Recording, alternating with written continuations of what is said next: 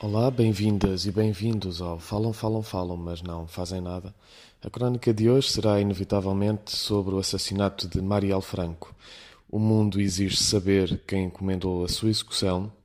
O mundo não deixará que a sua voz se cale e os seus assassinos saberão que quando se enterram sementes, elas germinam, crescem e frutificam com mais força e em maior número. Marielle Franco nasceu a 27 de julho de 1979 com o nome de batismo Marielle Francisco da Silva.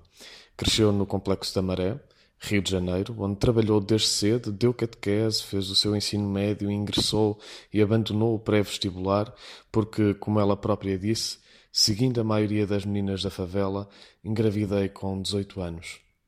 Viu uma amiga ser morta por uma bala perdida de um tiroteio entre polícia e traficantes. Voltou ao pré-vestibular, entrou na faculdade, fez-se socióloga, mais importante do que isso, fez-se ativista social e líder comunitária. Fez-se lutadora pelos mais pobres, pelos discriminados, por todas e por todos os que veem os seus direitos diminuídos. A sua tese de mestrado sobre as chamadas unidades de polícia pacificadora põe o dedo na ferida. O Estado olha para as favelas e responde com repressão sobre os seus moradores, quando deveria ter uma política pública que respondesse com infraestruturas, com educação, com saúde, com direitos sociais. Diz na sua tese: as UPPs tornam-se uma política que fortalece o Estado penal com o objetivo de conter os insatisfeitos ou excluídos do processo, formados por uma quantidade significativa de pobres, cada vez mais colocados nos guetos das cidades e nas prisões. Marielle foi eleita vereadora do Rio de Janeiro pelo Partido Socialismo e Liberdade, com mais de 46 mil votos. Em 13 meses, apresentou 13 projetos. Entre eles, um contra o assédio das mulheres nos transportes públicos, um pela melhoria do atendimento e de cuidados de saúde nos casos de aborto ilegal, outro pela criação de um horário noturno nas creches municipais. Era presidente da Comissão de Defesa da Mulher e relatora da comissão que fiscaliza a intervenção militar no Rio. Morreu no dia 14 de março, quando seguia para casa depois de mais uma ação feminista e antirracista. Foi executada por alguém que queria agir com impunidade. Quatro balas na cabeça e pescoço.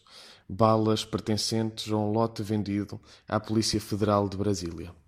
Na passada segunda-feira, o mundo inteiro se levantou para dizer Marielle presente. No complexo da Maré, a sua irmã, Aniel, dizia: Não sei quem matou, mas eu sei que o que levou a matar é que ela mexia em coisas que muita gente tinha medo de mexer. Ela batia no peito e falava que era homossexual, falava que ela tinha vindo da maré, falava que era negra, favelada. Eu acho que isso, que isso incomoda um pouco. Só tinham essa maneira de calar minha irmã. Mas não calaram porque do luto se fez luta. Onde queriam silêncio, ergueu-se o grito de uma multidão. Onde queriam invisibilidade, pintou-se o retrato mais acutilante de um regime que cultiva a desigualdade, que ataca quem se bate pelos direitos humanos. Bem sabemos que o fascismo é insidioso e a desigualdade só é possível com mais e mais opressão. Por isso é preciso continuar o trabalho defender políticas sociais e não medidas policiais, dar voz às mulheres, aos negros, às populações das favelas. Será assim que se dirá presente.